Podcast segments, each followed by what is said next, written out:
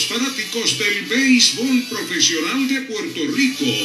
Ha comenzado Indios de Corazón con el periodista deportivo Héctor Marrero. Indios de Corazón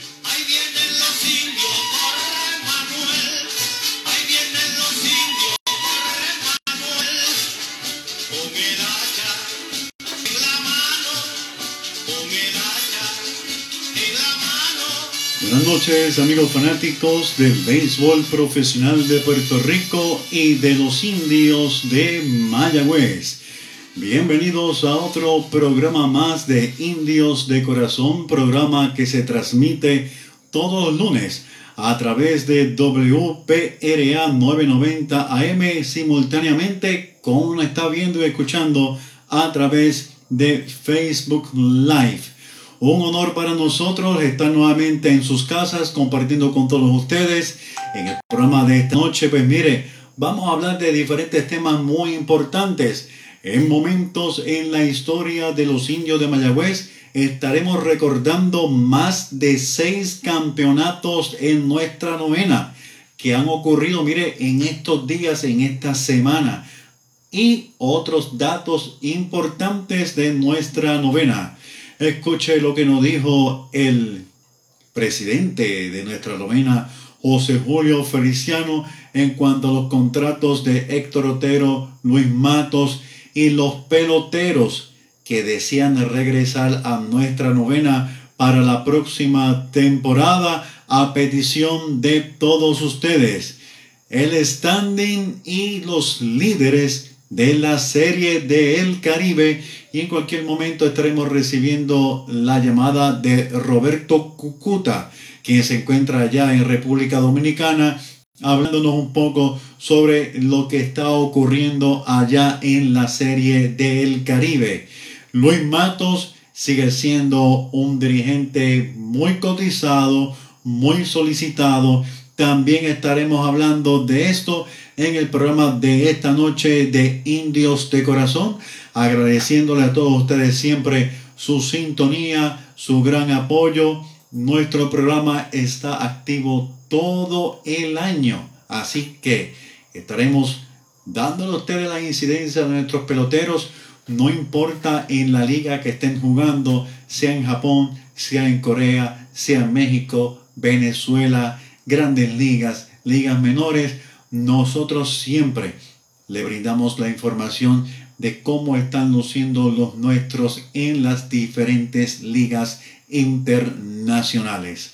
Así que vamos a arrancar hablando sobre la serie del Caribe y el caso es que lamentablemente nuestra representación de Puerto Rico, los criollos de Caguas, hoy sufren su cuarto revés consecutivo algo que no les ayuda absolutamente nada, están ya prácticamente o están eliminados ya.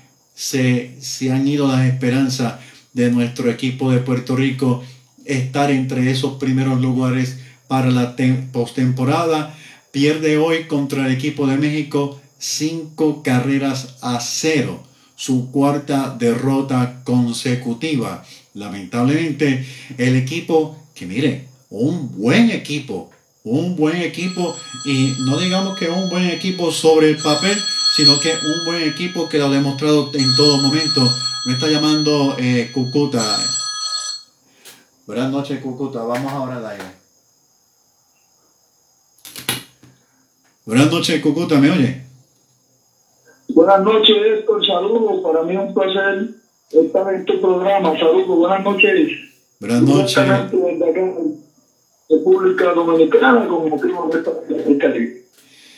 Te doy el agradecimiento a ti, Cucota. Cucota es eh, un compañero de la Cofradía de Periodistas Deportivos de Mayagüez y del Oeste, que se encuentra en República Dominicana. Muchos de ustedes lo conocen. El hombre nunca se pierde una serie del Caribe, sea que sea el equipo que nos representa, está allá en Santo Domingo en estos momentos. Y así que vamos a conversar con él sobre lo que ha ocurrido. Cucuta le estaba diciendo a los amigos que nos están escuchando sobre la derrota de hoy de Puerto Rico ante el equipo de México 5 a 0. ¿Qué, qué comentario tú nos podrías dar referente a este juego? Bueno, mira, es lamentablemente que el equipo de Puerto Rico, representándonos aquí en República Dominicana, realmente no batean, no están bateando. El promedio colectivo del equipo de Puerto Rico es 1.73. 1.73. Combinado con una eh, efectividad colectiva de 3.67, eso te da un promedio que es difícil de alcanzar. Si no bateas, no ganas. Y con ese promedio de, de, punto, de 3.67, realmente ha sido un desastre de la ofensiva del equipo de Puerto Rico en esta serie del Caribe. Eh, nosotros realmente estábamos esperando desde que vino el equipo a República Dominicana, estábamos esperanzados en, que el equipo de Puerto Rico hiciera un buen papel. No ha sido así, ya el equipo de Puerto Rico se eliminó para Colombia.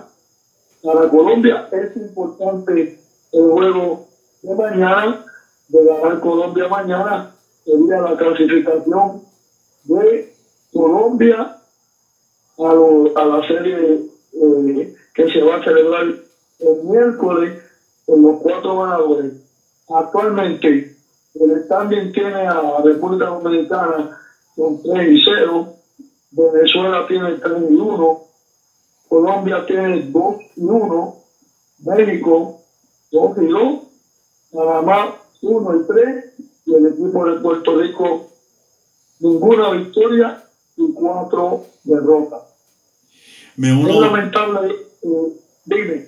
Me uno a tus palabras, porque el equipo de Puerto Rico, sin duda alguna, ha llevado lo mejor de nuestra liga.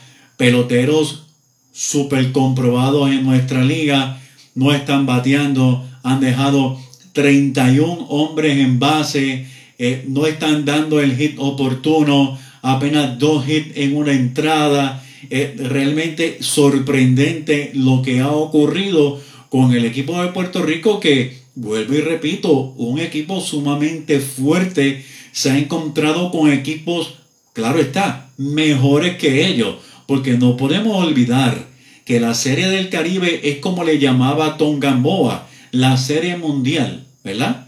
Pero del Caribe. Todos son muy buenos equipos, pero obviamente teníamos la esperanza con nuestro equipo y se ha silenciado completamente el bateo Cucuta. Eso es así. El, equipo de Colombia, además de Barranquilla, eh, ¿quién iba a decir que el equipo de Colombia estuviera luchando las la, primeras posiciones? Antes de comenzar la serie, todo el mundo hablaba de la República Dominicana, de México, de Puerto Rico, de Venezuela. Lamentable, como, como comentamos, de esta eliminación de Puerto Rico. Colombia vendrá mañana con todas las de, de, tratar de ganar ese juego. Colombia juega esta noche contra la República Dominicana, que son los dos juegos que le faltan a Colombia para terminar los primeros cinco días. el día miércoles se va a jugar el 2 contra el 3 a primera hora y por la noche jugará el que quede en la cuarta posición contra el que quede en la primera posición. ¿Qué te para darte una idea, para darte una idea, el roster de República Dominicana tiene 15 peloteros activos de grandes ligas. 15 entre jugadores del cuadro, jardineros, catcher y pitcher. Es un trabuco lo que tiene República Dominicana. El Robinson Cano, Robinson Cano, este, ahora mismo, eh, directo en las bases, tiene 10 dos carreras, un doble, un triple, ha jugado dos carreras y batea para 500. El, el otro de República Dominicana con una buena actuación, el Ronald Guzmán, tiene ocho turnos, cuatro hits, una carrera, un doble, una carrera jugada, ha ponchado una vez y batea para 500. Reinaldo Rodríguez, yo creo que ha sido la sensación de este, este clásico de Colombia. En este turno, ocho hits, una carrera, dos, dos dobles, dos carreras empujadas. Se ha ponchado más que una ocasión, batea para 600 puntos. Eso es batear. Eso es batear.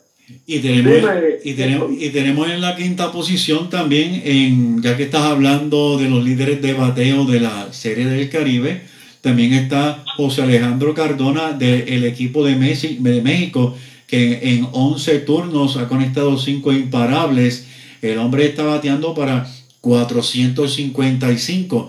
Estamos viendo que eh, e-, estos jugadores están bateando, pero muy bien, o sea, están sobre los 400 eh, eh, y, esto muestra que, que, este año la calidad de los equipos es superior a otra en otros años, ¿verdad? En otras ocasiones tengo que decir.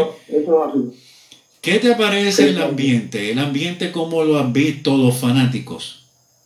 Fíjate, el ambiente ha estado bueno dentro y fuera del estadio. Las facilidades que, que se han construido eh, fuera del estadio, en el disfrute del que paga, eh, al frente de, del estadio que queríamos Marichal, hay una facilidad con mesa, tarima, eh, carpa, comida, música, para que tú llegas temprano al estadio y, hay actividad en poder. Afuera, los vendedores, eh, de todo lo relacionado a, la serie, haciendo, ¿verdad? Lo que ellos saben hacer, que es la mercancía para, para buscarse sustento. Eh, en el área dentro del estadio, eh, buena comida, eh, refresco, agua, tienen vendedores que te llevan tanto las bebidas como comida a tu asiento, si no quieres bajar.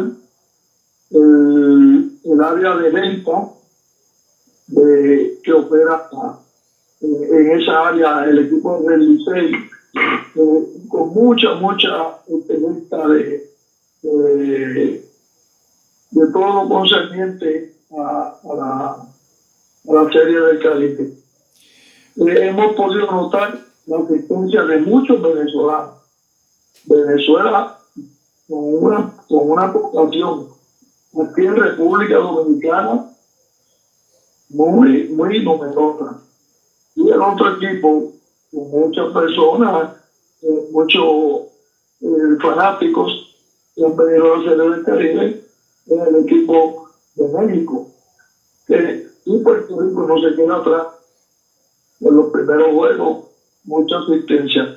Ya de hoy, eh, hoy, mañana, es notable la ausencia del público de Puerto Rico, porque ya no significa una victoria del equipo de Puerto Rico, no significa nada.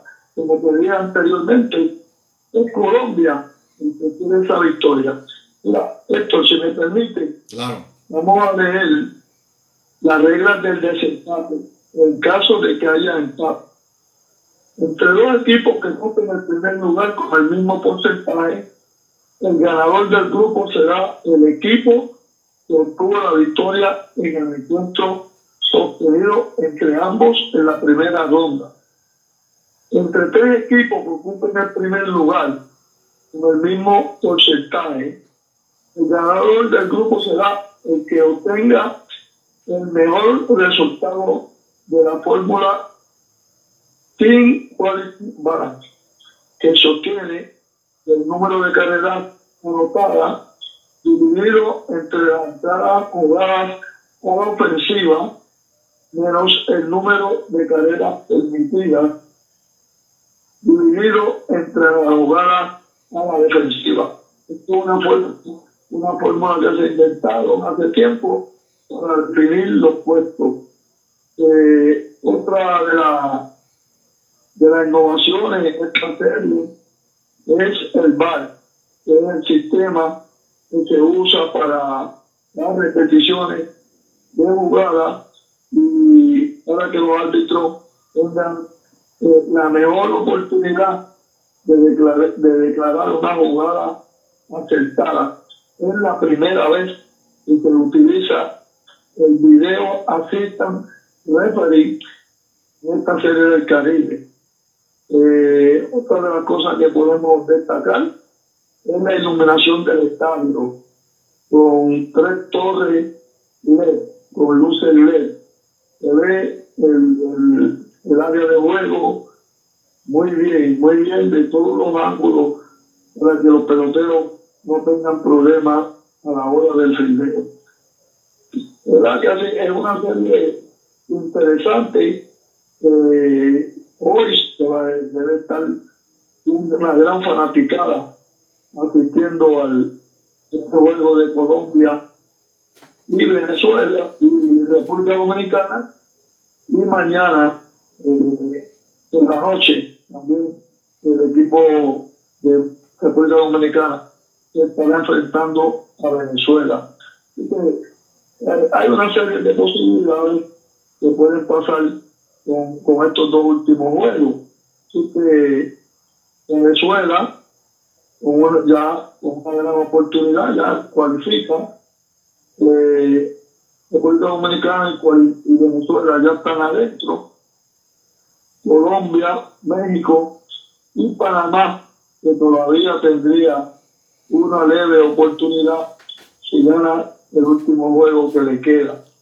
Eh, los equipos peleando por esa tercera y cuarta posición son el equipo de Colombia, que tiene 2 y 1, México, que tiene 2, y Panamá, que tiene 1 a 3, que tendría que obligado a ganar el juego de mañana para, eh, como dije, ir a la tablita de, de quién, quién jugó contra quién, quién ganó, y si no, la, la fórmula que acabo de explicar.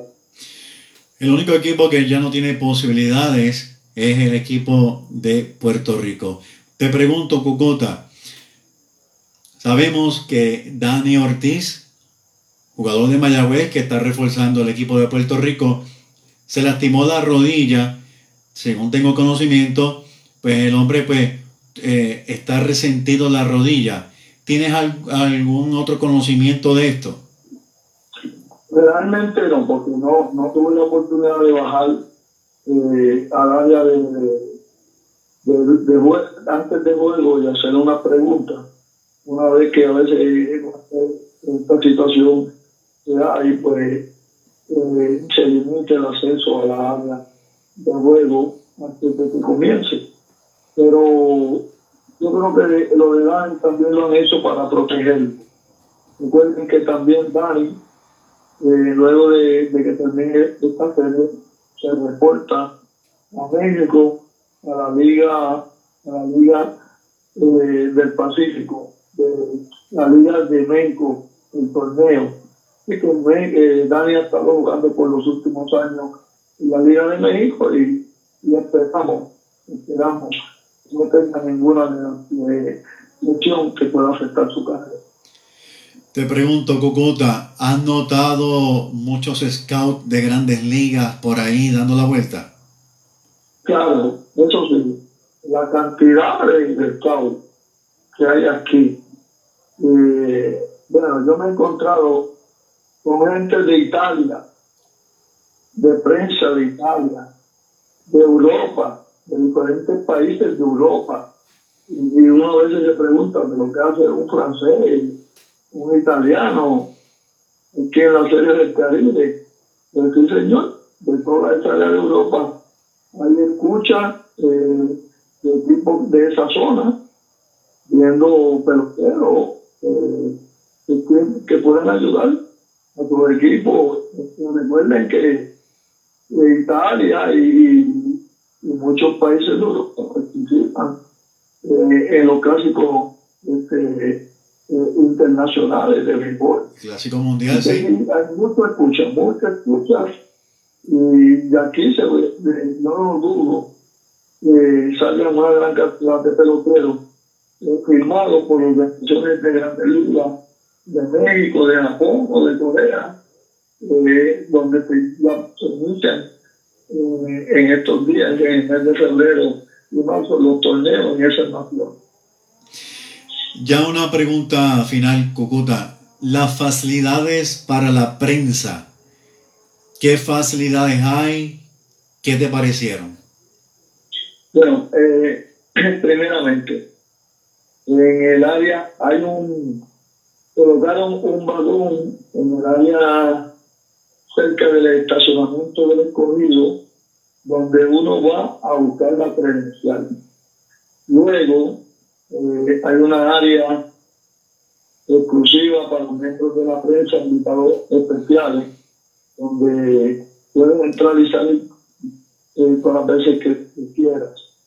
Dentro del estadio, en el área del escogido, y sin tener que salir al afuera del estadio, eh, eh, en un portón, tú sales al área de la conferencia de prensa, eh, la tienes con aire acondicionado. En esa área también se sirven eh, almuerzo y cena para, para, la, para, la, para la prensa. Y está el quinto piso, que es el área de, se llaman el séptimo cielo, y allí hay computadoras para, para el servicio eh, gratuito para todo el que quiera usarla. Hay un personal que te atiende muy bien en esa área de aire acondicionado y de verdad hemos notado cuán rápido, cuán rápido se dan las estadísticas del último juego y toda la información. Hay unos, unos jóvenes ayudando a la prensa en todo momento. Una facilidad extraordinaria en el séptimo cielo. También noté eso, que la información y la estadística, eso es un juego terminado, inmediatamente están disponibles. Cucuta. Hace un ratito, hace un ratito el juego terminó y yo vine al hotel donde puedo buscar con más calma porque tengo compromiso con usted de estar en su programa y ya las estadísticas estaban ahí. Las estadísticas finales sí. ya, ya, ya, estaban en la computadora y, eso es eso es eficiencia. Y, y copia todas que tú quieras eh, para todo el mundo verdad eh, esa área de, de prensa para mí una, una buena área de prensa con personal se conoce, se conoce. Y que ha trabajado tanto en la Liga de Béisbol Profesional, la Lidón, o también han participado muchos de ellos en series del Caribe, conocedores. Interesante.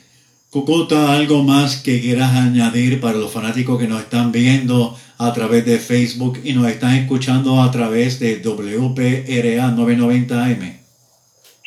Bueno, el que le gusta el béisbol, el que le gusta el béisbol, aunque el equipo de Puerto Rico eh, ya no está eh, con posibilidades para llegar a la serie, sí hay unos buenos juegos que se pueden observar, eh, como el de mañana entre Venezuela y, República Dominicana, esta, esta serie semifinales eh, con, los, con los cuatro que, entren a esta serie, para mí, y el juego del, del jueves, sería el ganador eh, que estaría participando, los dos ganadores que estarían participando en ese juego final.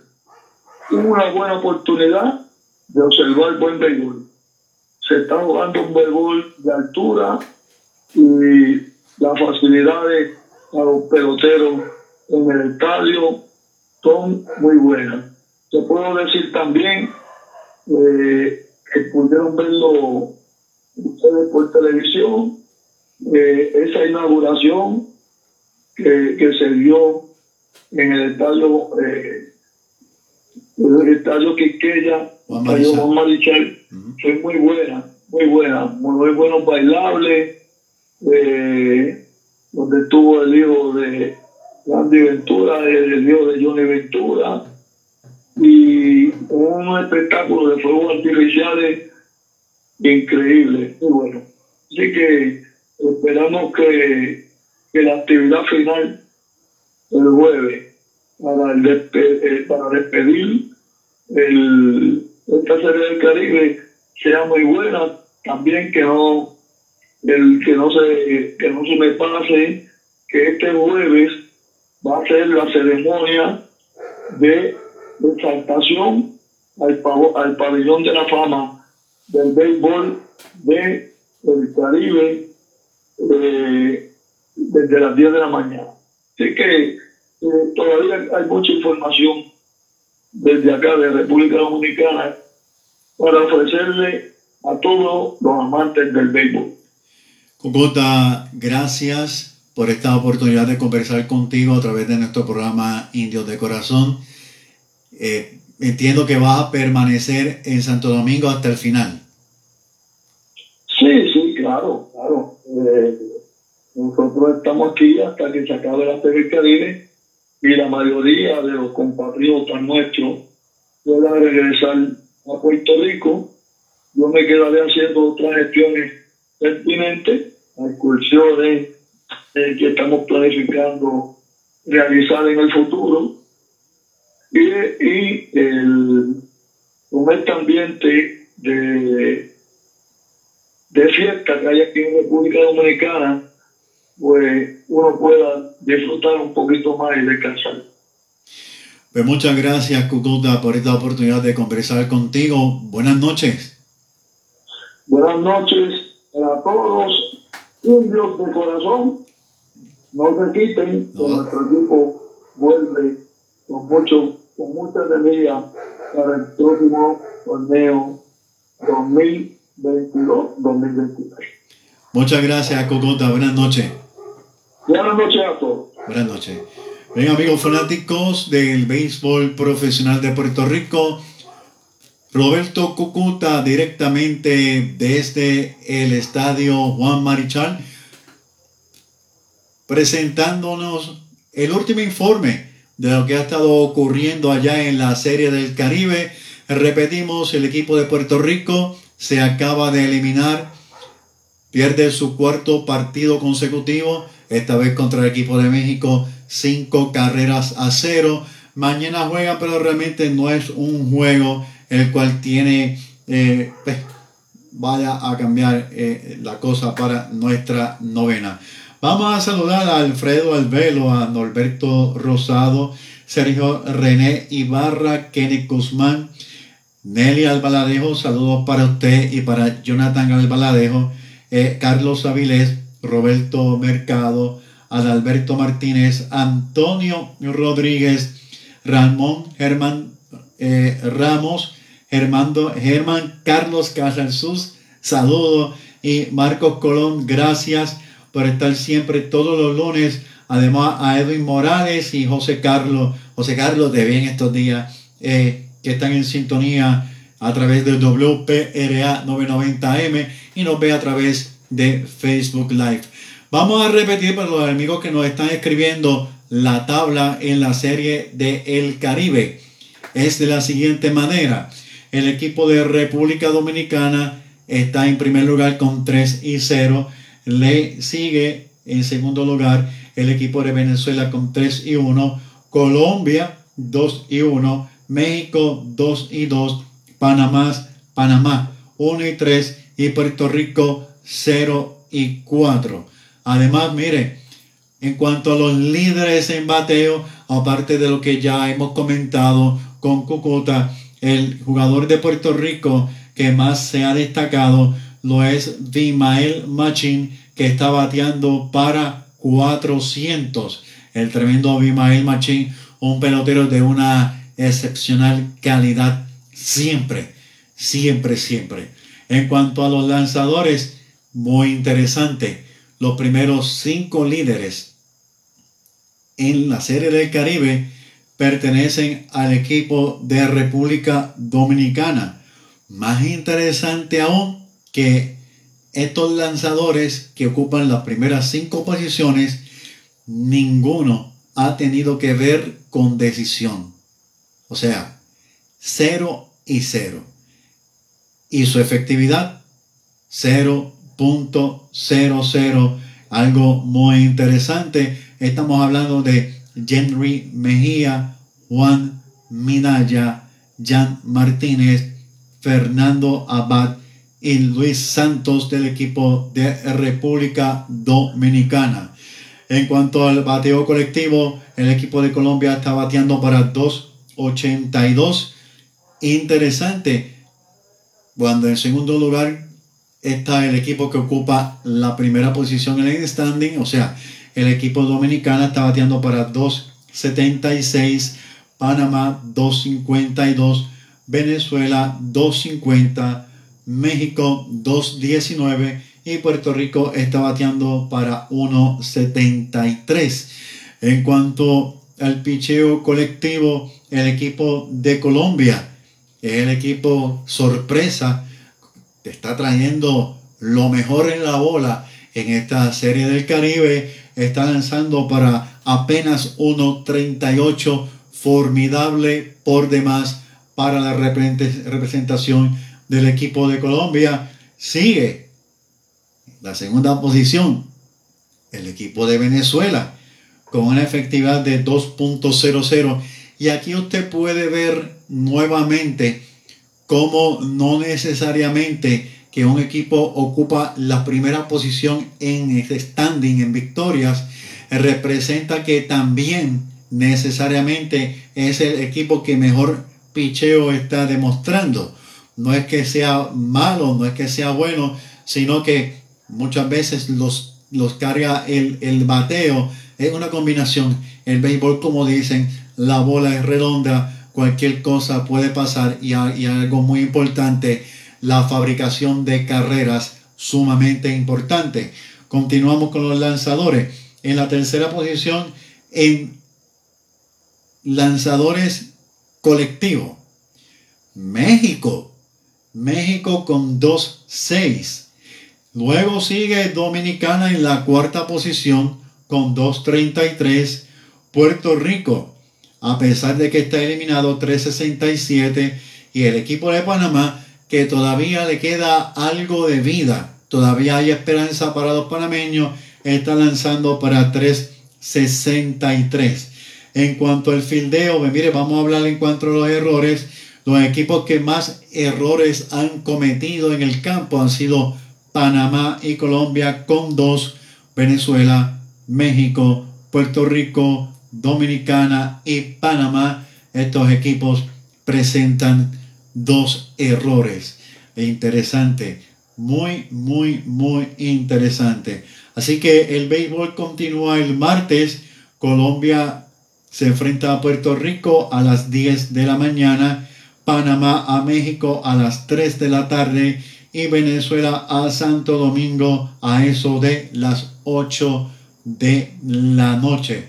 Vamos a saludar también a Martín Ruiz, Ramón Germán Ramos, Manuel Maldonado, que también se han conectado aquí al programa Indios de Corazón. Nuestro programa continúa toda la temporada y además, aún fuera de temporada, activos, trayendo de la noticia de nuestros jugadores de la domena de la tribu. No importa en la liga que estén. Japón, Taiwán, México, España, Italia, no sé donde estén. Ahí nosotros, indios de corazón, estamos pendientes cómo se están desempeñando para que usted conozca cómo le va a nuestros jugadores. En otras noticias muy interesantes vamos a hablar del dirigente de los indios de Mayagüez, Luis Matos, quien recibió el premio como dirigente del año en la temporada que acaba de finalizar aquí en Puerto Rico. Pues mire, Luis Matos es anunciado como coach de banca de los maceteros de Vega Baja en la AA de Puerto Rico, pero además los Leones de Yucatán allá en México lo acaban de certificar como su dirigente. Enhorabuena para Luis Matos, un dirigente que mire, sigue dejando la huella, no solamente en Puerto Rico, sino también fuera de Puerto Rico.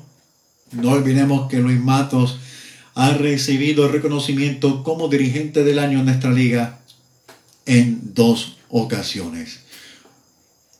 Los fanáticos nos están pidiendo escuchar nuevamente lo que comentó el presidente de nuestra novena, José Julio Feliciano, referente a los refuerzos, los refuerzos y los contratos precisamente de Luis Matos y Héctor Otera, Otero, debo decir. Estuvimos hablando con él eh, la semana pasada. Eh, sin duda alguna hay que darle un mérito enorme a Héctor eh, Otero y sin duda alguna también a José Julio Feliciano porque lograron vencer muchos obstáculos en esta temporada. De verdad que sí. Vamos a escuchar lo que nos dijo José Julio Feliciano en nuestro programa Indio de Corazón referente al regreso de Luis Matos, el regreso de Héctor Otero y de los peloteros que están interesados en regresar en nuestra novena aquí en el programa Indios de Corazón a través de WPRA 990 AM. ¿Podría hablarnos un poco de los contratos ya conocidos de Luis Matos y Héctor Otero? Tuve una conversación con ambos, ¿verdad? Y eh, una conversación muy franca, muy sincera, eh, muy larga, ¿verdad? Y tomé la decisión de, de, de volverlos a traer. Eh, Luis Matos tiene un contrato original de dos años. Eh, Héctor Otero nos sentimos muy a gusto trabajando juntos igual humano y creo que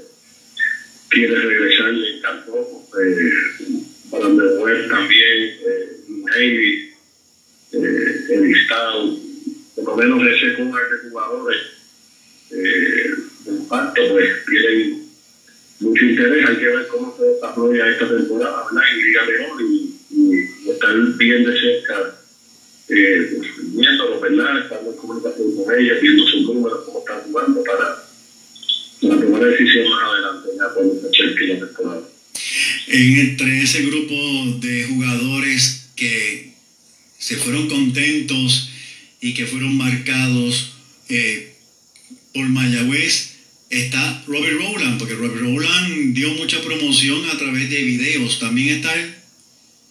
Ah, claro, sí, sí, sí, también. Así que ya escucharon nuevamente a petición de todos ustedes lo que nos dijo el gerente general de los indios de el presidente de los indios de Mayagüez, José Julio Feliciano. Hay interés de todos estos peloteros prácticamente en regresar esta próxima temporada con Mayagüez, claro, todo depende de cómo se vayan desempeñando en sus respectivas ligas. Claro, todo depende de las nuevas exigencias que puedan traer a la gerencia Héctor Otero, para regresar con el equipo. Todo depende de muchas cosas. Intereses siempre hay. Vamos a ver cómo se desarrolla y qué se decide al final de todo esto. Así que interesante por demás. Muchos de estos peloteros se fueron muy contentos y quieren regresar con nuestra novena, los indios de Mayagüez. ¿Qué tal si en estos momentos nos movemos y hablamos un poquito de historia?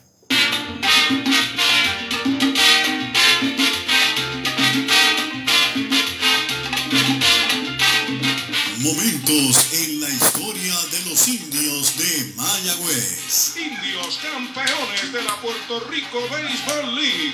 Un domingo fui a un juego en París. El público se abraza, otros miles se han tirado al terreno de juego. Es un momento histórico. Mi nombre es Héctor Marrero, esto es Indios de Corazón a través de WPRA 990 AM y Facebook Live.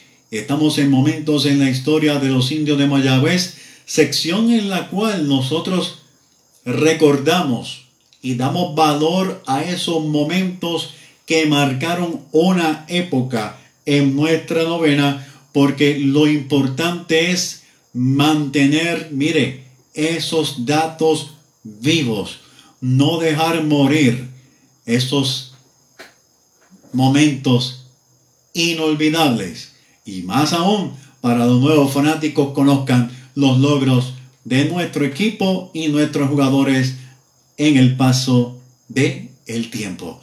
Bueno, pues un día como el pasado domingo 30 de enero de 1986 en el Parque Irán Bison, los indios de Mayagüez celebran el séptimo campeonato ante 5.200 fanáticos pagando.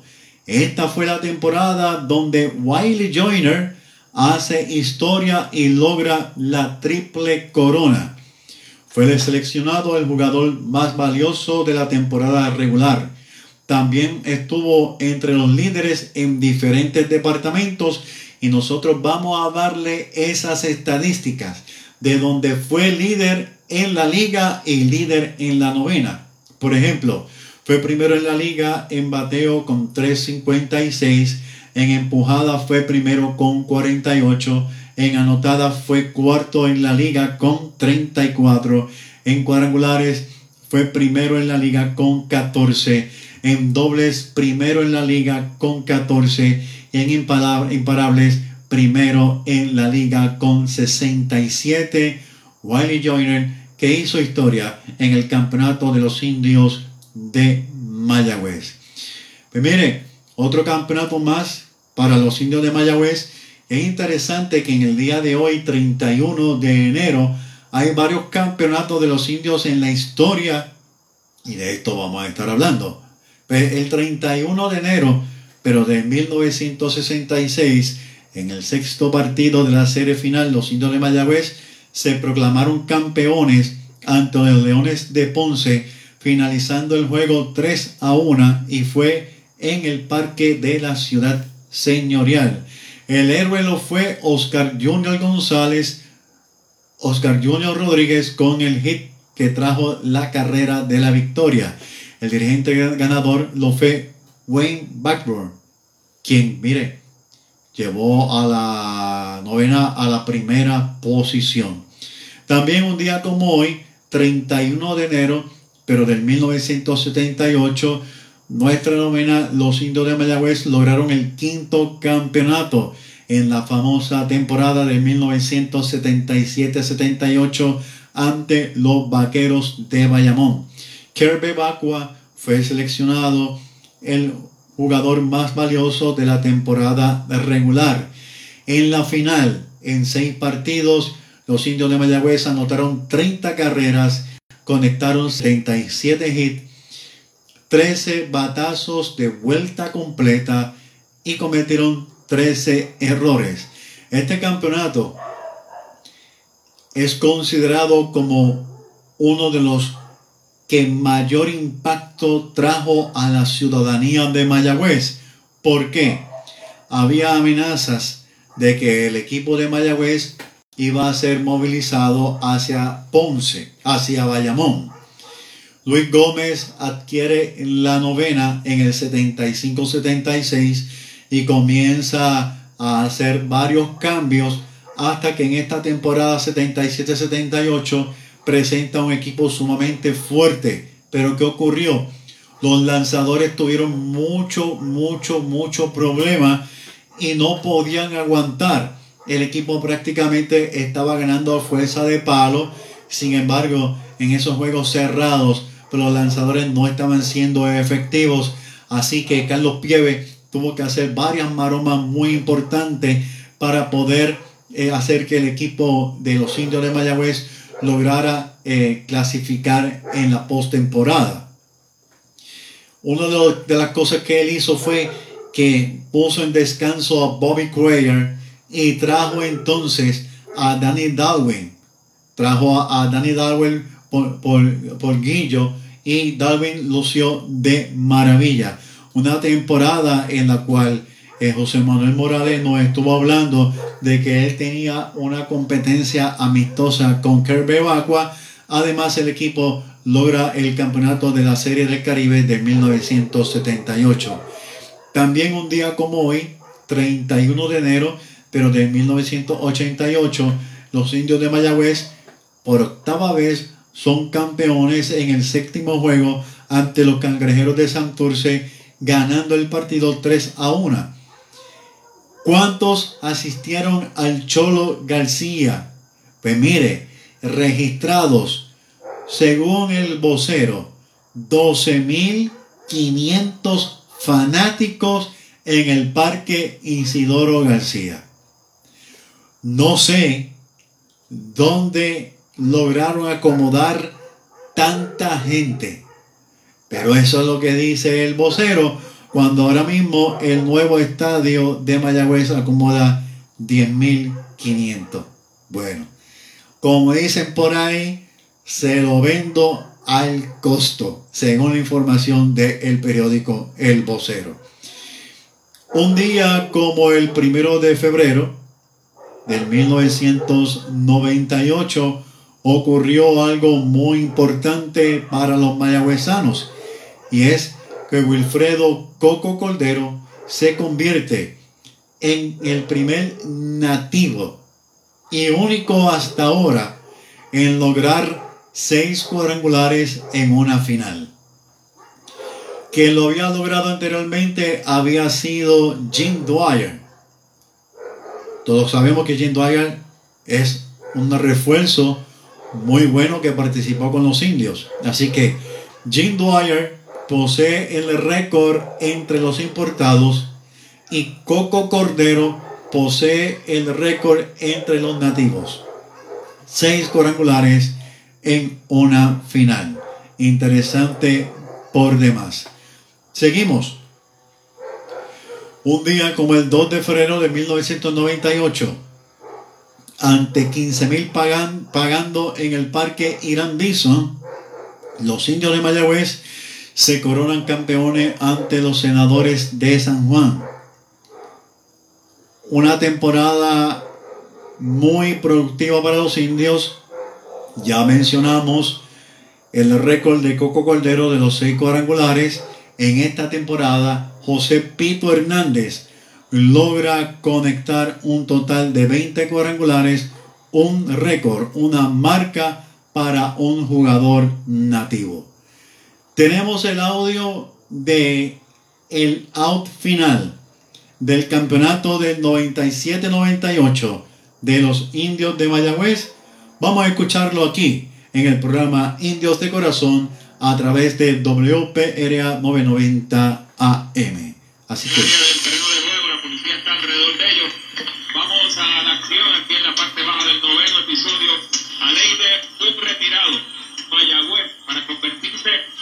Segundo equipo que más campeonatos ha ganado en la historia de la pelota profesional puertorriqueña. El campeonato número 12 de Mayagüez a ley de un, de un retirado. que se, se, van a quedar en, en escalera, Caguas con 13, Mayagüez con 12 y Santurce con 11. parece estar resuelto. Y ahí está caminando del cajón de gol de tercera base ahora Jimmy Moreno. Porque vamos a ver finalmente si puede construir el noveno juego en la serie final por el campeonato de Puerto Rico, donde están los indios tocando a la puerta, buscando su campeonato número 12, tratando de revalidar una vez más y aquí en el estadio Víctor. Otro para hacia atrás. El conteo una bola dos tres. Volviendo a la cuestión de los refuerzos, entonces en resumen, Miravelli no va a ser el día. No, Miravelli se va mañana temprano. Me vuelvo a las 11 para Orlando. Por eso es que Esteban Rodríguez, y el segundo receptor, no será de Molina. Una bola dos tres. Batazo en el infield. Lo está localizando. Tony Valentín esperando la pelota y se acabó el juego. Y la fanaticada mayagüezana va a celebrar y seguimos a los indios nuevamente campeones. Felicitaciones ya adelantadas ahora con el sello. Iván. Nuevamente campeones los indios de Mayagüez.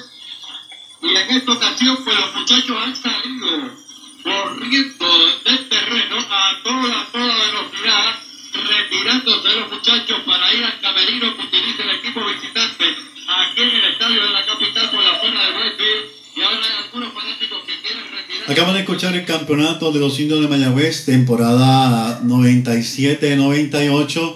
También escucharon a Iván Méndez, que en paz descanse, quien fuera uno de los dueños de los indios de Mayagüez más exitosos. Así que ese fue el campeonato número 12 de nuestra tribu. Repito, 97-98 fue el tercero consecutivo. Ganamos los campeonatos 96-97, 97-98 y 98-99. Que dicho sea de paso, la semana pasada estuvimos escuchando el audio de ese campeonato. Bueno, un día como el 2 de febrero de 1939 se significó el segundo juego de estrellas en el Parque de la Liga de París en Mayagüez. En este juego de la mañana, las estrellas antillanas ganaron 3 a 0 a las estrellas americanas y en el segundo juego de la tarde, las estrellas americanas ganaron 4 a 2 a las estrellas antillanas. Segundo juego de estrellas, ¿por qué? Porque el primero se significó en San, en San Juan y este fue el primero, técnicamente hablando, realizado en la ciudad de Mayagüez. También un día como el 2 de febrero de 1984, la tribu de Luis Gómez Monagas gana otro campeonato más de los indios de Mayagüez. Así que seguimos mencionando campeonatos de nuestra novena. Un día como el 5 de febrero de 1957, larga espera, los indios de Mayagüez lograron por fin el segundo campeonato ante los cangrejeros de Santurce, donde los indios hicieron 13 carreras y Santurce apenas una. El equipo de Mayagüez aplastó al cangrejo con 18 incogibles. El primer campeonato de Mayagüez fue en la temporada 48-49. Este fue el segundo campeonato bajo la presidencia de Alfonso Valdés Cobian y luego de esto Alfonso Valdés Cobian decide retirarse del el béisbol, el patroncito se retira del el béisbol luego de esta temporada. En cuanto a datos interesantes de Alfonso Valdés Cobian, recuerdo que, que compartía mucho con los jugadores. Don Alfonso Valdés, aparte de ser presidente de la novena, era un enorme fanático del béisbol, un enorme fanático de sus propios jugadores y eh, en una entrevista que le hicimos a Florentino Rivera nos estuvo eh, eh, dando unos datos que quiero compartir con ustedes sobre Luis Quincón Villodas y Alfonso Valdés.